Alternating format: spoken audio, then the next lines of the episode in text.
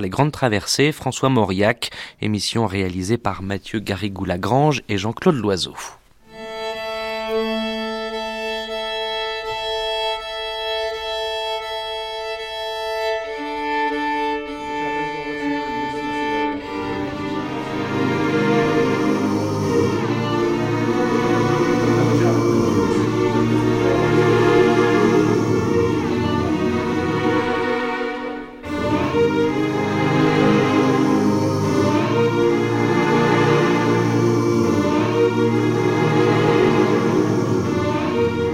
Mauriac, vous comprenez?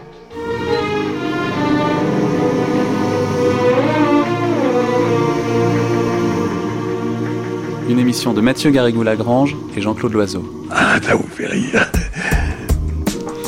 Aujourd'hui jeudi, quatrième matinée de cette série consacrée à François Mauriac et qui se poursuivra jusqu'à demain.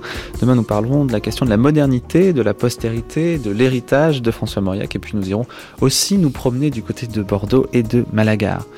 Alors vous connaissez désormais le découpage des matinées de l'été sur France Culture. Ce sont des archives entre 9h et 10h, des tables rondes entre 10 et 11h, et à partir de 11h jusqu'à 12h30, un documentaire. Ce qui, il faut bien le dire, vous laisse assez peu de temps pour écrire euh, des manuscrits et imaginer ce que François Mauriac en aurait pensé du mal. De toute façon, sûrement beaucoup de mal. Moi, j'ai reçu deux fois dans ma vie des manuscrits qui m'ont ébloui. L'un était d'un garçon qui s'appelait Malraux, et l'autre était un garçon qui s'appelait Monterland. Vous comprenez? Moi, j'ai vu arriver un jour un soldat qui m'apportait la, la relève du matin, je ne sais quoi. J'ai dû immédiatement téléphoner à Grasse et j'ai trouvé un type formidable, Naturellement. Quant à Malraux, quant au, jeune Malraux qui avait 18 ans, euh, j'ai eu entre les mains la tentative de l'Occident je n'ai pas très bien compris, comme je ne comprends jamais très bien ce que me dit Malraux, mais il n'empêche que j'ai dit, mais c'est génial. Et j'ai tout de suite téléphoné à, à Grasset également. Mais je préfère vous dire que je n'ai pas eu beaucoup d'autres histoires de ce genre, vous comprenez Et pourtant, Dieu sait que j'en ai lu des manuscrits. Évidemment, j'ai eu euh, ce pauvre Richaud, des gens comme ça, vous savez, j'ai eu quelques fois, j'ai eu des types où je me suis dit, tiens, tiens, tiens. La littérature, les écrivains, leur influence sur son travail, voilà de quoi nous entretient François Mauriac pendant ces 55 minutes d'archives. Et puis après, nous continuerons à explorer la place du romancier dans le milieu littéraire de l'époque lors du débat de 11h10. Encore après, ce sera le temps du documentaire. Télévision, théâtre, cinéma, c'est une autre part de l'œuvre de François Mauriac, laquelle d'ailleurs n'a pas toujours eu les faveurs des critiques, mais enfin bon, les critiques, vous savez ce que c'est. Voilà en tout cas ce qu'il confie à Pierre Lost, c'était lors de son 80e anniversaire, le 11 octobre 1965. Dans notre jeunesse, avez-vous écrit, nous considérions les critiques comme une espèce de gens chargés de lire à notre place les auteurs ennuyeux et d'en extraire à notre usage les passages comestibles. Comment aujourd'hui considérez-vous les critiques? Ou je les considère avec beaucoup de respect parce que ils sont très compliqués, très. les, critiques, vous savez, euh, euh, enfin, genre Blanchot, genre, ce sont.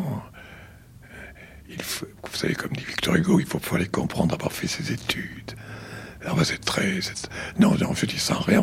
je veux dire que la, la critique est devenue euh, extraire, enfin, est, est devenu au, fond philosophique, n'est-ce pas? Les critiques d'aujourd'hui sont des philosophes, n'est-ce pas? Euh, euh, Il y a évidemment quelques critiques qui, se rattachent à, la critique, à ce qui, à ce qui pour nous était la critique, mais il y en a de moins en moins. Pour moi, voyez-vous, c'est peut-être parce qu'il disait du bien de moi, mais les critiques que j'aimais, ce qui était, c'était les critiques de ma jeunesse, enfin de ma maturité. C'était Jacques Rivière. Je ne sais pas si, vous avez aimé la critique de Jacques Rivière. Moi. Elle était extrêmement intelligente, à mon avis, mais très ouverte, enfin, très, très libre, sans aucune prétention, qui, sans aucune prétention que de convaincre et, d'éclairer. Et, elle débordait d'amour pour, pour les lettres, sans être axée sur, sans être axée sur une avant-garde très restreinte. Euh, un autre très différent, c'était Thibaudet, par exemple, n'est-ce pas? Thibaudet, euh, pour moi, représentait le, critique ouvert, vous comprenez, sans, parti pris euh, d'aucune sorte, qui ne cherchait qu'à comprendre et qu'à faire comprendre. Même l'insupportable soudé, enfin, tout de même, c'était le courant passé, vous comprenez, avec entre Tandis que ceux d'aujourd'hui, euh, moi je dois dire que que je, que, que, que, je me sens en classe et au dernier rang, vous comprenez. Je me sens, je, suis l'élève, je suis le vieil élève, le, le vieux vétéran que, que le prof Blanchot n'interroge pas. Vous, vous savez, vous n'avez pas cette impression.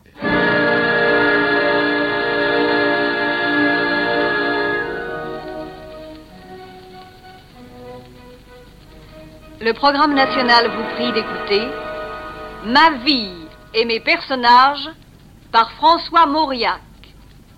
Propos recueillis par Jean Amrouche. J'aimerais que vous nous disiez quelles sont les premières lectures dont vous avez gardé un souvenir durable. Elles sont très nombreuses parce que j'étais en effet un enfant qui ne jouait pas, que l'on punissait parce qu'il ne jouait pas, parce qu'il ne voulait pas jouer. J'étais un enfant pour qui la lecture était toute la joie de la vie.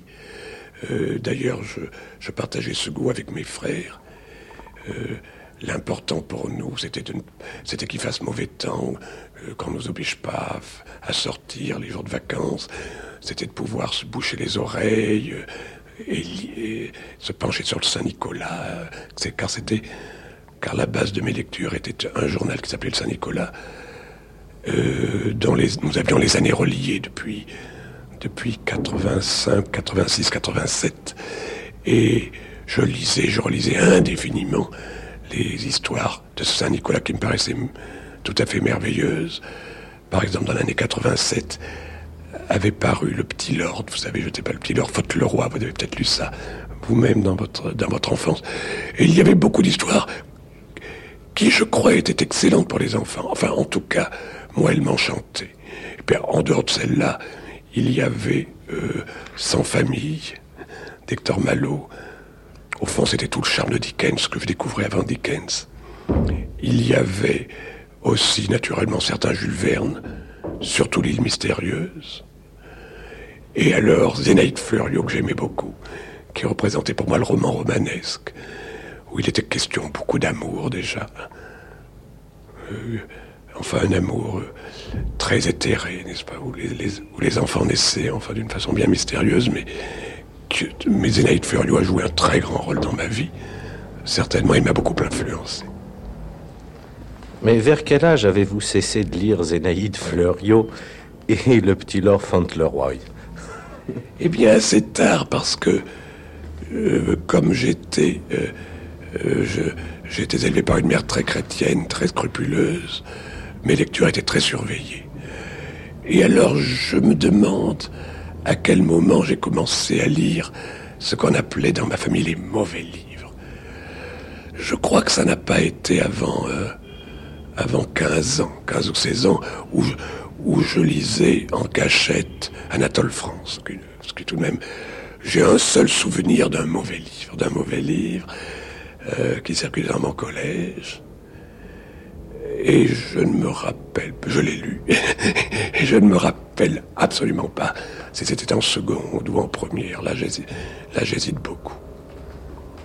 Oui, aussi bien je n'entendais pas par mauvaise lecture euh, simplement ces ouvrages d'un caractère assez spécial euh, qui font la joie des pensionnaires, mais euh, simplement de ces livres qui, dont on suppose enfin que sur les enfants trop sensibles, ils peuvent produire une impression trop forte.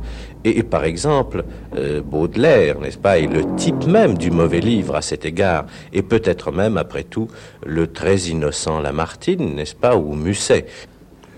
J'ai lu Baudelaire assez tôt, et là encore, je n'ose, pas préciser l'année, mais dans les livres qu'avait laissé mon père, il y avait un Baudelaire, et que je... Alors, euh, ma mère, qui était très scrupuleuse pour nos lectures, attachait probablement beaucoup moins d'importance aux vers. Elle devait croire que les vers étaient moins dangereux que les romans, n'est-ce pas? En quoi, en effet, elle se trompait beaucoup. Euh, c'est ainsi que j'ai, que sans pouvoir préciser l'époque, j'ai lu, j'ai lu Baudelaire euh, très tôt, n'est-ce pas Avec naturellement, c'est un des premiers poètes que j'ai découvert. Euh, quant à Lamartine, à Victor Hugo, je les lisais surtout en morceaux choisis. Et nous avions des morceaux choisis assez bien faits au collège, et je les ai lus très tôt. Je les, je, enfin, dès la quatrième, enfin la troisième, je lisais déjà Victor Hugo et Lamartine, mais en morceaux choisis. Tandis que Baudelaire, justement, je l'ai, j'ai eu entre les mains les fleurs du mal, probablement vers 15 ans. Vers 15 ans. Et 100 ans après la mort de Baudelaire, François Mauriac lui rendait d'ailleurs hommage le 15 octobre 1967 au micro de Paul Chavas. Les fleurs du mal m'ont tout de suite apporté, oui, un son nouveau qui était surtout dans une liberté totale de l'esprit. C'est-à-dire que Baudelaire n'a jamais suivi aucune loi préconçue. Il était cet être attiré par tous les poisons, et en même temps, il était ce chrétien. C'est par là, si vous voulez, que Baudelaire a, été un maître pour moi, en dehors du poète admirable qu'il a été. Mais si vous voulez, il a été partagé un peu de la manière dont les gens de ma famille d'esprit l'ont été. Ils n'ont rien rejeté de l'héritage chrétien. Baudelaire, malgré tous ces blasphèmes, et peut-être même ces blasphèmes, témoignent à quel point il était chrétien. Vous savez que jusqu'à la fin, il a témoigné de Dieu. Il avait une foi totale, une foi absolue en Dieu. Et en même temps, il a été enfin livré à tous les démons. Mais naturellement, ce qui fait que nous aimons Baudelaire, c'est qu'il était nous-mêmes c'est qu'en réalité, toute l'époque moderne vit dans Baudelaire. Il a tout connu de notre temps. Et de Baudelaire, Les Fleurs du Mal, nous passons à Barès, c'est un saut dans le temps. Retour également à Jean Amrouche euh, pendant ces fameux grands entretiens de 1952. Je voudrais maintenant que vous nous disiez quelques mots de vos premiers rapports ou de vos rapports avec Barès, car en somme, c'est Barès qui vous a porté sur les fonds baptismaux de l'actualité Eh bien, je l'ai raconté bien des fois euh, dans mes livres, dans des articles. N'est-ce pas le euh, Évidemment, cet article de Barès a été un événement très important dans ma vie littéraire. D'abord parce qu'il m'a donné confiance en moi, euh, et que c'est à partir de ce moment-là que j'ai cru que je ferais peut-être quelque chose en littérature. Oui, euh, vous avez raconté cette rencontre avec Barès et vous insistez beaucoup euh, sur le fait que euh, vous vous sentiez extrêmement gauche. Et Barès avait été très étonné de vous voir tiré à quatre épingles, avec une cravate magnifique. Et Barès aurait dit à ce moment-là, d'une voix que je ne saurais contrefaire, puisque je ne l'ai jamais entendu, mais il paraît qu'il avait une voix si extraordinaire, aurait dit, tiens, euh, je croyais que vous étiez séminariste ou quelque chose comme ça. Enfin, je crois qu'il a dit qu'il ne devait pas croire que j'étais séminariste. Je vous voyais comme un petit séminariste, il a dû dire. Je ne me rappelle pas. enfin, je sais que certainement que mon aspect extérieur l'a énormément euh, surpris, vous comprenez? Parce que, évidemment, c'était, euh, j'étais déjà à Paris depuis deux ou trois ans et j'avais pris un certain temps. Et lui voyait en effet un petit, un petit un adolescent de province, enfin tel que je me décris dans les mains jointes. Évidemment, il a été assez étonné, je crois, quand il m'a vu. Oui, mais ce qui est curieux, c'est que, euh, c'est que Barès se soit à la fois mépris et qu'il est à la fois admirablement perçu euh, que dans les mains jointes, il y avait euh, quelque chose, non pas un frisson nouveau pour reprendre Oh la fameuse expression, pas. parce qu'il y a une telle distance entre euh, le ton des mains jointes et ce que vous Oui. alliez écrire, et qu'il fallait vraiment avoir euh, ce regard perçant, ce regard catholique que vous vous Oui. attribuez quelquefois à vous-même, pour Je distinguer suis de votre avis, c'est très extraordinaire quand on, quand on lit les mains jointes qui sont en somme des vers où, il y a de euh, jamiste pour le plus, enfin, le plus récent et pour le reste, plus ou moins celui Prud'homme, Vaine Tendresse. Enfin, c'est très extraordinaire. Il faut bien croire que, que tout de même, l'accent y est, n'est-ce pas? D'ailleurs, il y a une chose, euh, mon premier roman que moi je trouve exécrable, enfin, je, qui s'appelle, qui s'appelle euh, euh, L'enfant chargé de chaîne. Je vous dis ça parce que ça se rattache un peu aux mêmes choses de divination. J'avais, donné le manuscrit à Stock, aux éditeurs Stock. À ce moment-là, chez Stock, il y avait Jacques Chardonne qui, qui, qui- qui était l'éditeur, en. Et un jour, c'est Jacques Chardonne qui me l'a raconté, ou même qui l'a raconté, je crois, Guillaume Apollinaire, que je n'ai jamais vu euh, feuilleter ce manuscrit. Et Chardonne lui avait dit, non, ce n'est pas, c'est une chose mauvaise. ne... Et Chardonne avait lu une, euh, et euh, Apollinaire avait lu une page, avait dit, c'est tout de même d'un poète. C'est très. Il y a donc des, pas, des poètes, qui, qui ont ce sens, euh, qui même dans une mauvaise chose, comprennent qu'il y a un commencement, qu'il y a un jaillissement. Oui, il, il flaire l'avenir. Oui, il flaire l'avenir, c'est ça. Mais je voulais vous demander si vos relations avec Barès euh, ont été par la suite assez étroites. Il me semble que vous l'avez quitté tout aussitôt, car Barès n'avait plus rien à vous donner. Il vous avait tout donné dans les volumes du culte du mois, et vous disiez tout à l'heure qu'il était pour vous le maître avec un grand thème. Il n'était pas seulement le maître à écrire, il était aussi le maître à vivre. Oui, je la- euh, c'est-à-dire que euh, très, je ne l'intéressais absolument pas, n'est-ce pas? Euh, euh, C'était un homme, quoi qu'on qu'on dise, et quoi qu'on c'était un homme parfaitement gentil et courtois, n'est-ce pas? Euh, Mais euh, euh, il m'invitait à déjeuner une ou deux fois par an, tout de même, n'est-ce pas? En général, le déjeuner était glacé, parce que Madame Barrès était une personne glaçante et que je, probablement, moi je me mets à leur place maintenant, comme c'est ennuyeux de un- comme c'est peut-être ennuyeux de recevoir un petit monsieur qui arrive. Mais ceci dit, dès que j'étais seul avec lui euh, et que je le raccompagnais euh, le long de la- du boulevard qui s'appelait à ce en ce temps-là, boulevard Maillot, avant de- Avant de s'appeler Boulevard Maurice. Eh bien, euh, il parlait très, très drôlement, très librement, très cruellement pour ses, ses confrères en général. Il était effrayant euh, dans, sa- de- dans son. Oui, je crois qu'il accommodait assez bien quelques-uns de vos dieux de l'époque. Il était terrible. Oh, il était terrible, oui. Mais euh, ceci dit, n'est-ce pas, il était, je, sentais très bien que j'étais un interlocuteur, mais je ne sais pas s'il s'intéressait vraiment profondément aux, aux êtres. Enfin, je, je crois qu'il était extrêmement euh, inquiet à ce moment-là de, euh, de, de- son personnage, vous savez, de la figure qu'il composait. pas? Il composait énormément sa figure, son, son personnage. Et je crois qu'il doit être bien, bien mécontent maintenant, si vous voulez, de, ce que de ce que son portrait, de l'effet que son portrait produit. Mais voyez ce qui arrive à Gide également. Tous les êtres qui soignent trop leur portrait, de leur vivant, n'est-ce pas euh, S'ils voient du, de l'autre vie, euh, qu'on en pense, eh ben, je crois qu'ils- ou comment ils ont réussi, ou à quoi ils ont abouti, eh bien, je crois qu'ils ils doivent être très attristés. Mais heureusement que les morts se moquent pas mal de, de leur vie passée, ça c'est une chose, j'en suis sûr. C'est Oui. pour ça que nous ne les voyons pas.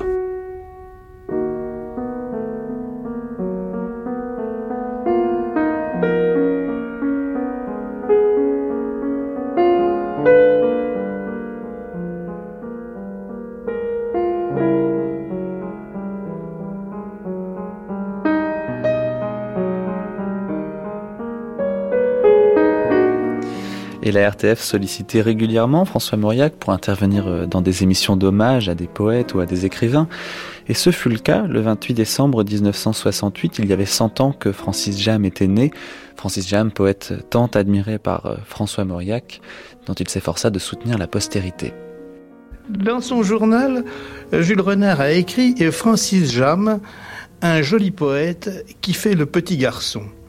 Vous qui l'avez bien connu, voudriez-vous nous raconter, comme vous les racontiez à Léon Bérard, des histoires de Jam qu'il faisait bien rire? Qui faisait bien rire Léon Bérard? Oui. Ah, ça, je les ai oubliés. Je les ai oubliés. Oh, c'est pas. Il y en a. Il y en a des quantités. Des quantités. Par exemple, celle que. Celle que racontait Rostand, Edmond Rostand, qui dit, à qui, à qui dit comment allez-vous, Rostand. Et alors Rostand disait, oh, je vais très mal, je, suis, enfin, il était très mal portant, je, ne dors pas, je, ne mange pas, alors, le bon Dieu tous les matins, Rostand. Jam avait eu un ami, un ami d'un dévouement?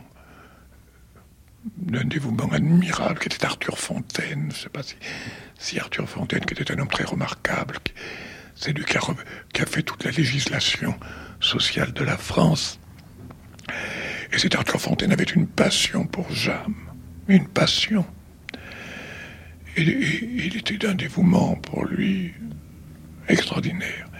Et puis ce pauvre Arthur Fontaine, qui avait eu des malheurs conjugaux, avait, divorcé, n'est-ce pas?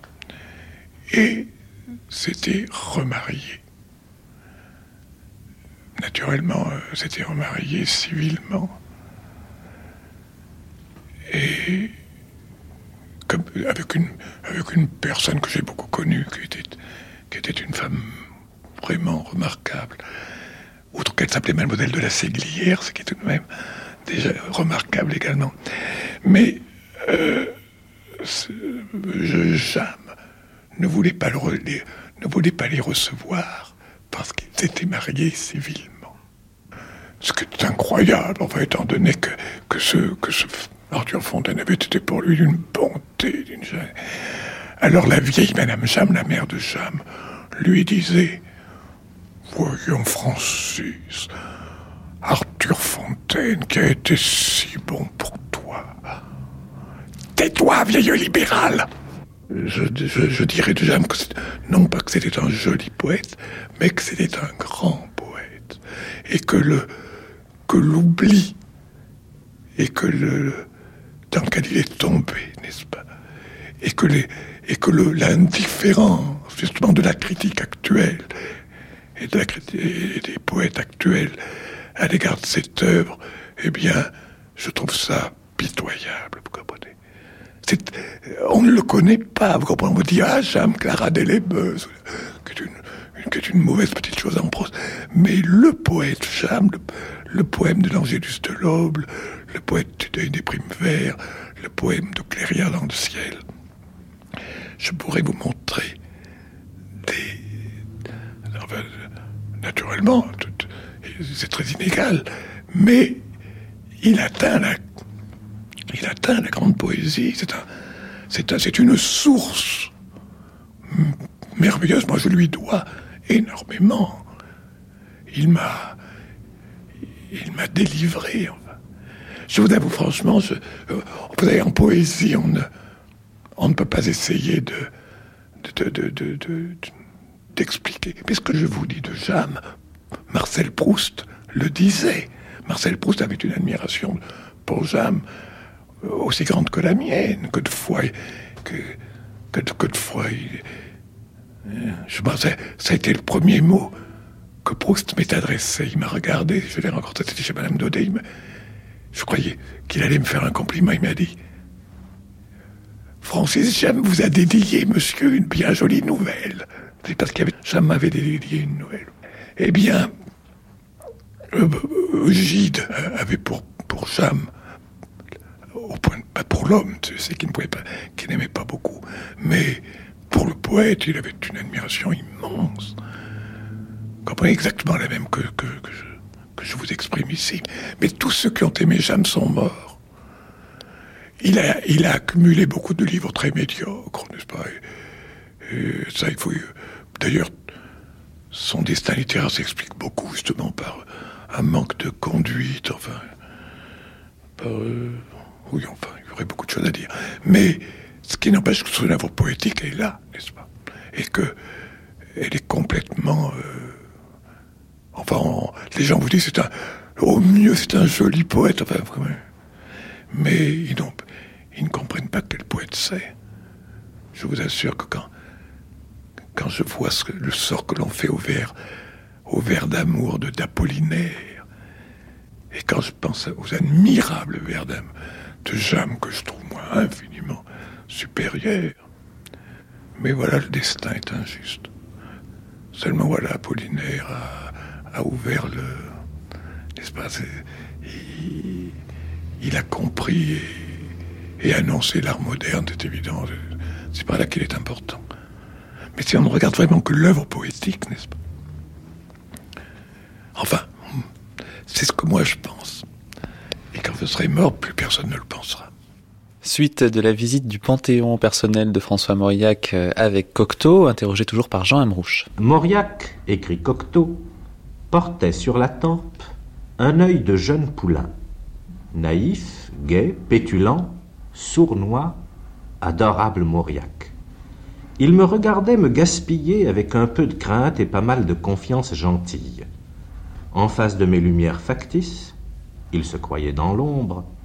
Eh bien, s'écria-t-il, je vais écrire des romans et je les lancerai comme le chocolat poulain. Qu'est-ce que vous pensez de ce petit portrait?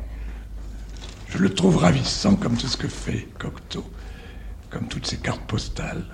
C'est euh, dans son multiple talent, euh, parmi ses multiples talents, c'est peut-être euh, celui que j'admire le plus. Euh, si la carte postale est ressemblante, la carte postale souvenir, ça ce n'est pas à moi de le dire. Je me souviens très bien en effet de ma plaisanterie sur le chocolat poulain, parce qu'il m'appelait poulain. Mais si vous voulez me parler, que je vous parle de Cocteau, je l'ai rencontré, si mes souvenirs sont exacts, chez Madame Alphonse Daudet. Car je suis assez vieux pour avoir fréquenté le salon de Madame Alphonse Daudet. Je crois bien que c'est là que j'ai dû le voir pour la première fois. Je crois bien, vous savez, c'est très. Euh, c'est tout de même, cela se passait tout de même dans des temps très anciens. Et c'était un Cocteau très, évidemment, euh, d'avant Diaghilev, d'avant, euh, d'avant la grâce la grâce du moderne, en fait, qui l'a foudroyé. Euh, par conséquent, c'était le Cocteau de, enfin, de Rostand, Madame de Noailles, enfin, mais qui, au point de vue de l'esprit, était exactement le même que celui d'aujourd'hui. Peut-être même était-il encore plus drôle et encore plus brillant. Oui, mais enfin, il ne s'agit pas de Cocteau, il s'agit de Mauriac. Qu'est-ce que vous pensez de ce sournois, adorable Mauriac? Écoutez, si j'étais adorable ou pas adorable, ce n'est pas à moi à juger, ni à le... Je n'en crois rien naturellement. Sournois, sournois. Hmm. N'est-ce pas euh, Il faut voir ce que l'on met sous le mot sournois. Ce que veut peut-être dire Cocteau, ou, ce ou si vous voulez, la réalité qui peut correspondre à ce mot sournois, c'est qu'évidemment je jouais sur deux tableaux. Et je n'étais sournois que dans la mesure où tout de même j'étais resté très sincèrement, très profondément religieux, n'est-ce pas? Et c'est peut-être ce qui a pu donner une, impression, si vous voulez, une impression de sournoiserie à mes camarades, euh, aux camarades que je rencontrais sur un tout autre plan et, dans, une, dans, un tout autre.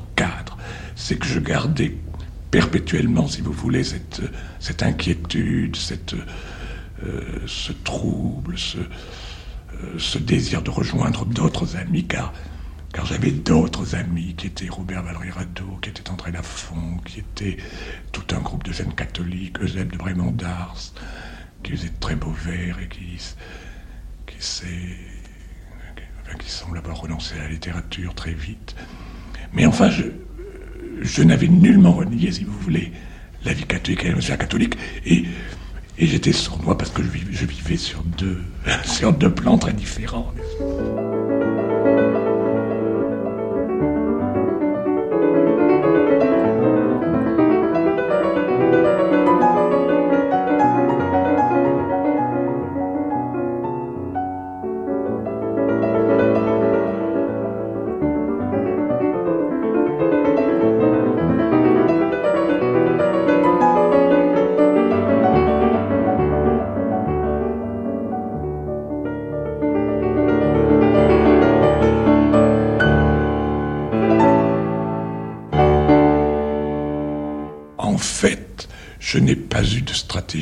Ni de lutte à soutenir, parce que les circonstances ont fait que les choses me sont arrivées en quelque sorte sans lutte. Vous me direz que peut-être cela venait d'un certain arrangement obscurément très adroit de ma vie, mais en tout cas, par exemple, prenons, si vous voulez, l'Académie française, eh bien, l'Académie française, euh, euh, vous savez que j'ai été euh, élu au moment où j'avais eu de la grave maladie à laquelle je dois la voix que qu'entendent en ce moment mes, mes auditeurs à la suite d'une opération très sérieuse en 1933 et que, en somme, j'ai eu, j'ai eu ce qui s'appelle une élection maréchale parce que euh, parce que, disons le mot brutalement, on croyait que je n'en avais peut-être pas pour très longtemps, et enfin voilà. Vous croyez que c'est vraiment la raison? Enfin, je ne pas. c'est en tout cas la raison de, de, ce que. C'est la raison qui a fait que je n'ai pas eu d'échec et que j'ai été élu par la quasi-unanimité de mes confrères, il n'y a pas l'ombre d'un doute. Il n'y a donc pas eu de ma part la moindre le, moindre effort, le, la moindre démarche, ni pour cela, ni pour rien, d'ailleurs. Vous comprenez, j'ai été, si vous voulez, un enfant très gâté. Bref, les honneurs sont venus à vous. Oui, c'est un fait, je le reconnais. Je, ne dis pas que ma vie n'était pas, si vous voulez... Euh, vous savez, il y a, justement un, mot de Cocteau à propos de je ne sais qui. Il, euh, il disait, un tel refuse la Légion d'honneur, mais toute sa musique l'accepte, enfin quelque chose comme ça. Alors, ah mes ennemis pourraient dire ça de moi, n'est-ce pas? N'est-ce pas je, je, Mon Dieu, oui, si vous voulez. Voilà, c'est pour vous dire, mais enfin, voilà comment il faut voir les choses. Je ne me suis pas battu pour les honneurs, absolument pas. Vous vous peignez vous-même à cette époque-là comme un jeune salonnard spiritualiste. Oh. Et c'est à propos. Comme on a du comme on a toujours tort de dire du mal de soi, n'est-ce pas? Il ne faut jamais dire du mal de soi parce que les gens, les gens vous prennent au mot. Oui, mais vous savez, on souhaite surtout que vous en disiez beaucoup d'autrui et particulièrement de vos meilleurs amis. mais la question, c'est à propos de Rivière que vous le dites, et vous souhaitiez donc intérieurement vous rapprocher de ce mouvement de la NRF et même vous agréger à ce mouvement. En fait, vous n'y avez écrit que longtemps après, en 1922, et vous notez dans euh, cette rencontre avec Barès, je n'existais pas pour les amis de Gide. C'est donc que les amis de Gide comptaient beaucoup pour vous et que Gide lui-même, à ce moment-là, comptait beaucoup pour vous. Euh, il comptait beaucoup pour moi et je dois dire que je suis de cette génération, n'est-ce pas, qui, pour qui vraiment la, la, première NRF a, apporté, si vous voulez, une, euh, si vous voulez, a établi le partage des eaux. Enfin, vous comprenez, j'ai adhéré tout de suite, immédiatement, enfin, euh, avec enthousiasme, si vous voulez, à la, à, la NRF, tout de suite. Mais malheureusement, malheureusement pour moi, euh, cet amour n'était nullement réciproque ni partagé. de ce groupe-là, je ne connaissais que Jacques Rivière, qui, comme vous le savez, était un Bordelais euh, un peu plus jeune que moi, mais enfin nous étions à peu près de la même génération, tout à fait du même milieu, puisqu'il était le fils d'un médecin de Bordeaux. Euh, et euh, moi j'avais une très vive sympathie pour lui, que lui n'éprouvait nullement. Pour moi, j'admirais beaucoup les moindres pages qu'il écrivait dans la NRF. J'aurais donné tout ce que j'avais fait et tout ce que j'avais publié, tout, et tout, tout ce qu'il y avait de plus brillant dans ma vie pour faire partie de, de ce petit groupe, n'est-ce pas? Mais il n'en était absolument pas question. Et pour quelle raison? Pour la raison qu'il trouvait que les mains jointes étaient... Il ne voyait pas, il ne percevait aucune source dans les mains jointes, n'est-ce pas? Ouvrons une parenthèse d'ailleurs pour dire que, il faut dire que les gens de la, les gens de la NRF, eux n'étaient pas des sourciers alors. Regardez ce qui s'est passé pour Proust. Enfin, où Gide a ouvert le, manuscrit et l'a écarté parce que parce qu'ils avaient cette idée préconçue que Proust était un salonnard, n'est-ce pas? Et moi aussi. Et moi aussi, j'étais sur un plan tout à fait différent. J'étais pour eux un petit bourgeois salonnard sans comprenez sans intérêt, n'est-ce pas? En somme, il vous considérait comme un amateur. À supposer qu'il ne me considérait même pas. Je crois que Gide ne me connaissait pas, mais Jacques Rivière certainement. Et puis j'étais Enfin, nous, ce Jacques Rivière que j'ai tellement aimé, à la fin, et qui, je crois, m'aimait bien aussi à la fin de sa vie, nous étions très liés quand il est mort. Et à ce moment-là, d'abord, vous savez, à ce moment-là, lui était un petit étudiant très. Euh, quoique. Enfin, sa, sa famille n'était pas du tout une famille euh, déshéritée, ce sont des gens. Mais en, bref, lui vivait misérablement à Paris, très pauvrement, n'est-ce pas? Sa famille était très peu. Oui, c'est l'époque où il échangeait une correspondance avec Claudel et où Claudel l'adjurait de ne pas entrer en littérature. Tandis que moi, j'étais un jeune bourgeois, euh, enfin très confortable, avec pas mal d'argent de poche, euh, euh, et je devais représenter pour lui, vous savez, le, Bordelais au fond assez agaçant et prétentieux et odieux, n'est-ce pas En somme, si je comprends bien, il y avait de Rivière à vous un rapport un peu analogue à celui qui pouvait exister entre vous et les fils. Oh, nous, non, Romain, pas au point de vue social, nous étions exactement du même milieu, mais... Oui, mais il y avait la fortune. Il y avait, le, il y avait le rythme de vie, enfin, il y avait le, la conception de la vie, il y avait le... Oui, enfin, c'est ça, j'étais, j'étais un jeune... Euh, je, je, remarquais, il ne me l'a jamais dit, de, car nous avons été très liés dans la suite, et il ne m'a jamais parlé de ce moment. Simple, mais tenez, il y a une lettre, il y a une lettre de, qui a été publiée de, de Rivière Alain Fournier ou d'Alain Fournier à Rivière, je ne sais pas euh, lequel des deux dit. Quant à Mauriac, il, me tape prodigieusement sur les nerfs. Enfin, il y a cette phrase. Oui, mais j'ai l'impression que vous faisiez ce qu'il fallait aussi pour lui taper sur les nerfs, parce que vous remarquez euh, quelque part que pendant, au cours de vos premières rencontres avec Rivière, vous étiez allé visiter des expositions, par exemple, avec lui. Ah, j'ai raconté ça. Oui, vous parliez de musique et, et, vous feigniez, par exemple, euh, je ne sais pas moi, de préférer Massenet ou Gounod à, oui, oui, oui. alors, Debussy. Ça, c'était, c'était pas esprit de contradiction, n'est-ce pas? Oui. Oui, je, me rappelle une promenade avec lui où j'étais allé voir des, où j'étais allé voir de la peinture, où j'étais allé voir de, enfin des peintres modernes. Oui. Mais oui, où je, faisais exprès en effet de faire des réflexions anti-NRF, enfin, vous comprenez. évidemment, ça c'était l'esprit contradiction, mais au fond, j'aurais, n'est-ce pas, enfin, je, c'était un grand amour retourné, enfin, vous savez, c'était... Oui, en somme, vous jouiez les Philistins. Oui, c'est ça, je jouais les Philistins, oui. Je jouais les Philistins, mais je veux dire, enfin, pour moi, euh, la première fois que la NRF a prononcé mon nom, ça a été à propos de la chair et le sang, je crois. Oui. Eh bien, pour un petit content du Thibaut II extrêmement euh, banal, et, et, eh bien, j'étais enchanté, enfin, j'étais très heureux, très, très heureux. Et vous aviez donc l'impression que la NRF, cette première NRF au moins, c'était vraiment la loi et les prophètes Absolument. de la nouvelle pour moi, littérature. Pour moi, c'était la loi et les prophètes. C'était la loi et les prophètes. Tout, ça correspondait, à, ça correspondait à, enfin, mon sentiment profond. D'ailleurs, d'ailleurs, c'est, c'est la, c'est là que la, NRF a été importante, C'est qu'elle a été vraiment l'expression d'un besoin, si vous voulez, de, de notre génération. Il s'agissait de remettre en place les vraies valeurs. C'est ce qu'elle a fait.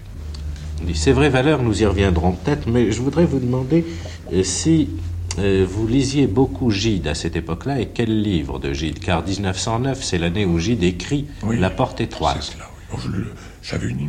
J'avais pour Gide une admiration, euh, enfin, sans nuance. Enfin, tout, tout ce qu'écrivait Gide, pour moi, c'était si je le trouvais pas bien, c'était ma faute, vous comprenez? Enfin, il s'agissait de comprendre.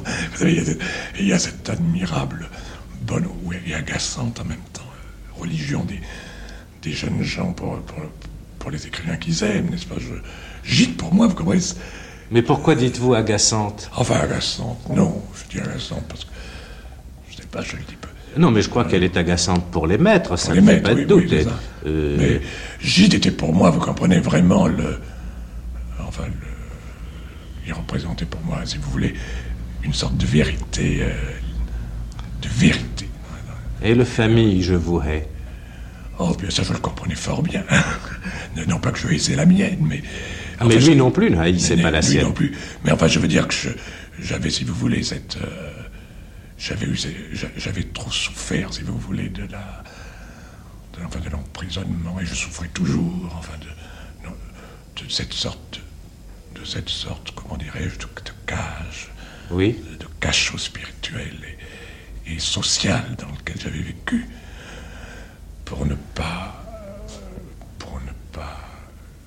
comment dirais-je, si vous voulez, j'étais peut-être le mieux placé pour bien aimer, pour bien comprendre Gide, étant donné que, que, lui aussi avait été prisonnier, non seulement de, sa famille, de son milieu, mais de sa foi, n'est-ce pas? Il s'en est dégagé, et moi, au contraire, je m'en suis nourri, n'est-ce pas? C'est- là qu'a si vous voulez, entre lui et moi le grand conflit, enfin le conflit essentiel. Oui. Enfin, si on peut parler d'enseignement, au fond, l'enseignement de ce premier Barès dont nous parlions et l'enseignement de Gide, euh, cet enseignement émancipateur, enfin tout ce qu'il pouvait apporter d'aliment à la fois au refus et à la volonté de construire une autre existence qui soit en correspondance étroite avec ce que l'on croit être soi-même, au fond cet enseignement était sensiblement le même. Oui, mais attention, vous parlez, dites, vous dites bien du premier Barès, car euh, Gide l'a emporté sur Barès, en moi, enfin à fond à ce moment-là, parce que le Barès de la Ligue des Patriotes, enfin, euh, vous voyez ce que je veux dire, enfin, Oui. ne, ne m'intéressait absolument pas, vous comprenez, et que sur ce plan-là, je donnais raison à Gide. Oui, là, là où je ne donnais pas raison à Gide, c'était sur le plan religieux, n'est-ce pas? C'est là que, c'est là que, que- donc, mais jusque-là, si vous voulez, j'ai j'ai tout de suite été avec Gide contre Barès,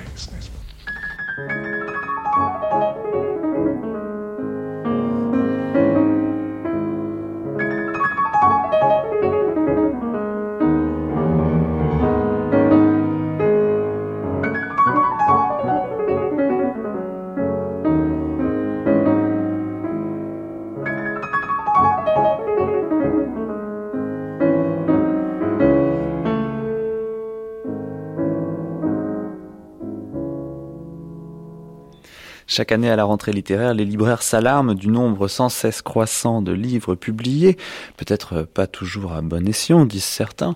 Eh bien, François Mauriac, lui, le disait déjà à André Gillois le 16 décembre 1950. Qu'est-ce qu'une expérience comme la vôtre vous conduirait à dire à un débutant qui, aujourd'hui, voudrait solliciter vos conseils?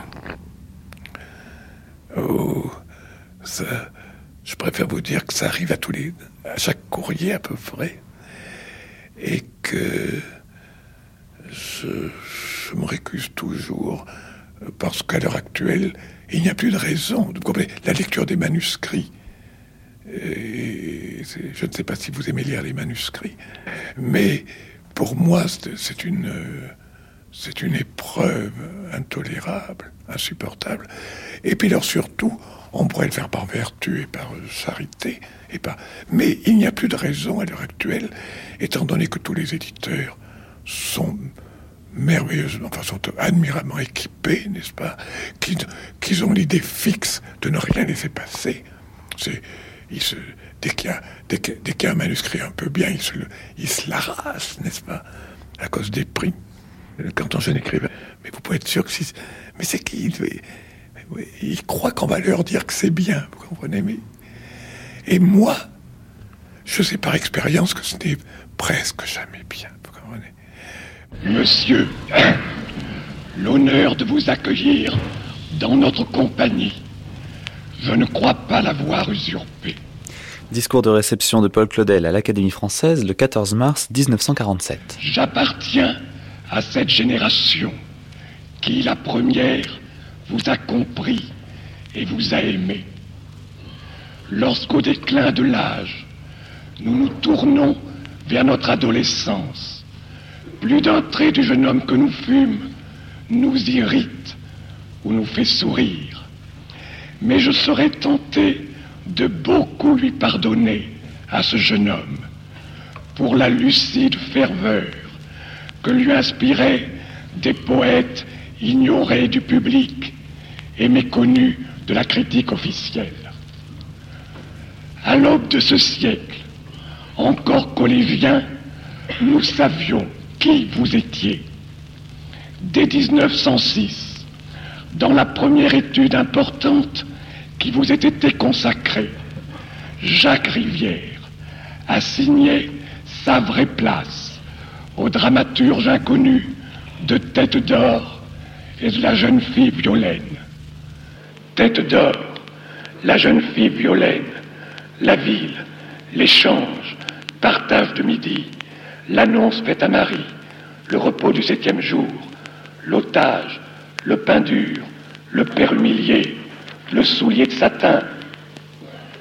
Me voici devant ce massif, le plus étrange de toute notre littérature, qui ne se relie pas à l'ensemble du système français, qui a surgi tout à coup comme un archipel émergé de l'abîme marin. Et de nouveau Jean Amrouche qui n'en démord toujours pas. Et vos créatures. L'acte de créer des personnages, comment le voyez-vous Comment l'avez-vous senti? L'avez-vous senti comme un acte libérateur pour vous et comme un acte, pour ainsi dire, conjuratoire? Car enfin, les passions de vos personnages, les fautes dont vous parliez, les péchés graves qu'ils peuvent commettre, est-ce que vous les sentiez en vous et avez-vous été libéré par les fautes que font vos personnages de vos propres fautes? J'ai conscience de vous poser ici une question particulièrement indiscrète. C'est en effet une question très indiscrète, mais euh, euh, comment dirais-je, ce n'est pas par pudeur que j'hésite à y répondre, c'est par scrupule, parce que vous vous rendez compte que nous touchons là au mystère de la création, mystère qui est caché euh, en grande partie au Créateur lui-même, n'est-ce pas? Je crois que ce qu'on peut dire, en tout cas, en gros, sans se tromper, parce que c'est une vérité évidente, c'est que l'acte d'écrire est très évidemment une libération. Je crois que, d'ailleurs, pas plus dans le mal que dans le bien, n'est-ce pas?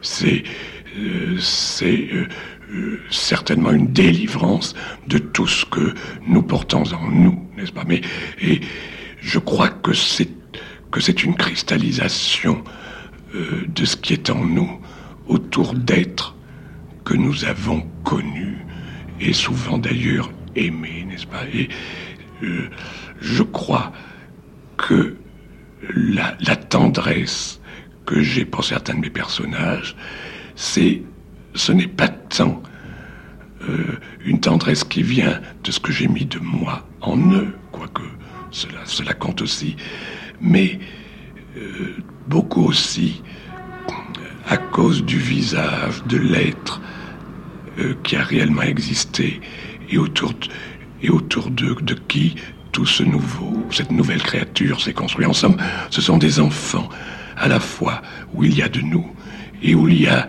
d'une créature que nous avons aimée ou qui, ou qui nous a été chère pour une raison ou pour une autre, n'est-ce pas? En somme, nous aimons nos personnages parce qu'ils sont nous et parce qu'ils sont un autre. On a beaucoup abusé de la fameuse euh, déclaration de Flaubert, Madame Bovary, c'est moi. Dans quelle mesure pourrait-on dire, et on n'a pas manqué de le dire à votre propos, Thérèse d'Esquerou, c'est moi? Euh, euh, dans une assez grande mesure, on pourrait dire, Thérèse Esquerou, c'est moi, mais euh, dans une certaine mesure, n'est-ce pas? Dans une certaine mesure. Thérèse Esquerou, c'est moi. C'est moi si, si je n'avais pas été un mari heureux, un père de famille heureux, quelqu'un dont la vie tout de même a pris la, direction euh, qu'il souhaitait, qui tout de même a eu Dieu dans sa vie. Euh, comprenez dans quel sens je le dis, enfin, qui a, a, eu une espérance et qui a toujours une espérance éternelle. N'est-ce pas Si vous voulez, c'est moi désespéré. Thérèse Esquerou, c'est moi désespéré, mais je ne suis pas désespéré. Ce serait donc une tentation de François Mauriac, et une tentation dont François Mauriac se délivrerait dans la fiction. Oui, je crois que je crois que dans une certaine mesure, c'est assez exact. C'est, c'est, euh, c'est une certaine, ou bien, si vous voulez, c'est certains moments de François Mauriac, c'est, certains instants de, de François Mauriac, enfin, tout naturellement, en mettant chaque chose à sa place. Euh, c'est, euh, ce sont des possibilités de François Mauriac. Voilà ce que l'on peut dire, mais ce n'est pas François Mauriac. Oui. Euh, Thérèse ne se, ne se délivre pas d'actes que, euh, que je, enfin, qui, qui relèveraient de ce que j'aurais pu accomplir. Je ne vois pas dans, pour tout dire, je ne vois pas, je ne vois pas dans mon œuvre, n'est-ce pas, de personnages que j'ai chargés, que j'ai chargés d'une vie euh, que j'aurais pu rêver et qui n'a pas été la mienne. Non, il me semble que je les ai plutôt chargés d'une certaine nostalgie, d'un certain regret. Oui, vous les avez chargés d'un poids de malheur extraordinaire. Presque tous vos personnages. Je crois que si on regarde en gros euh, ce que j'oserais appeler votre bestiaire humain, on voit que c'est un bestiaire d'êtres qui sont condamnés dans le monde, mais qui auraient pu être sauvés et qui peut-être, après tout, auront été sauvés. Ils ne sont pas condamnés irrémédiablement. Non.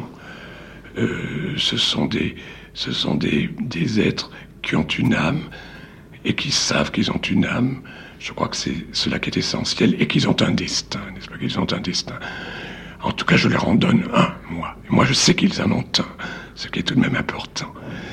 Mais euh, je crois que le vrai problème, mais qui, qui devrait peut-être traité, être traité à part à propos de mes personnages, c'est au fond celui de l'amour, celui de l'amour humain je crois que, que le, le, vrai, le vrai drame de la plupart de mes personnages tient dans le, dans le titre d'un de mes romans, Le désert de l'amour, et que c'est un titre qui pourrait servir, si vous voulez, à, à beaucoup d'autres de, de mes livres.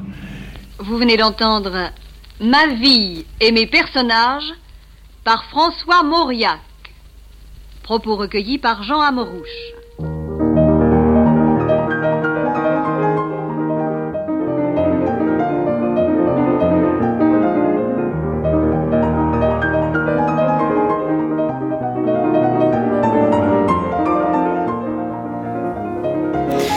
Voilà, et nous continuons de creuser la thématique du milieu littéraire et des relations entre François Mauriac et les grands esprits de son temps, comme dirait Noël Herpe.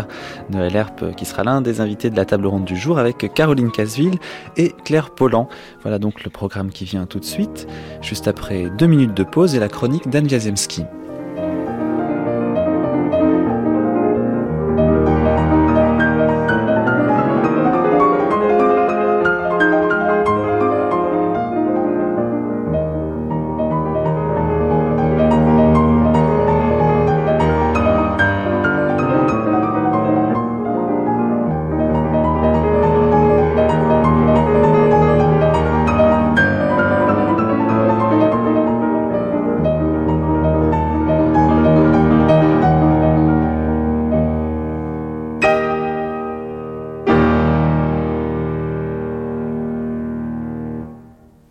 François Mauriac, vous comprenez, une émission de Mathieu Garrigou-Lagrange et Jean-Claude Loiseau. Remerciements Émilie Trazente. Le temps de s'évader, de réfléchir, le temps de rêver, autrement.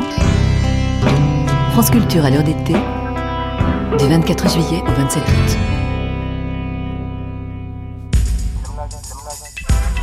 Le travail est-il condamné à devenir précaire? La situation de la femme est-elle en train de se dégrader? La musique est-elle menacée par les nouvelles technologies? Qu'a-t-on appris de nouveau cette année sur les enjeux du climat?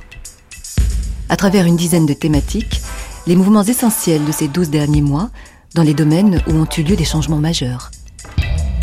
Le sens des choses par Jacques Attali, chaque samedi et dimanche, du 29 juillet au 27 août à 12h40.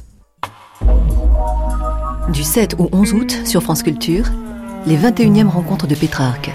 Soignées. En une vingtaine d'années, et sous le coup de l'épidémie du sida, les relations entre soignants et soignés ont été profondément bouleversées. C'est de ce bouleversement et des nouvelles questions qu'il pose que traitent cet été les rencontres de Pétrarque. Médecins, philosophes, éthiciens, hommes et femmes politiques, débattent pendant cinq jours, au cloître des Ursulines à Montpellier, des devoirs des uns et des attentes des autres. 21e rencontre de Pétrarque, soignée du 7 au 11 août à 20h30.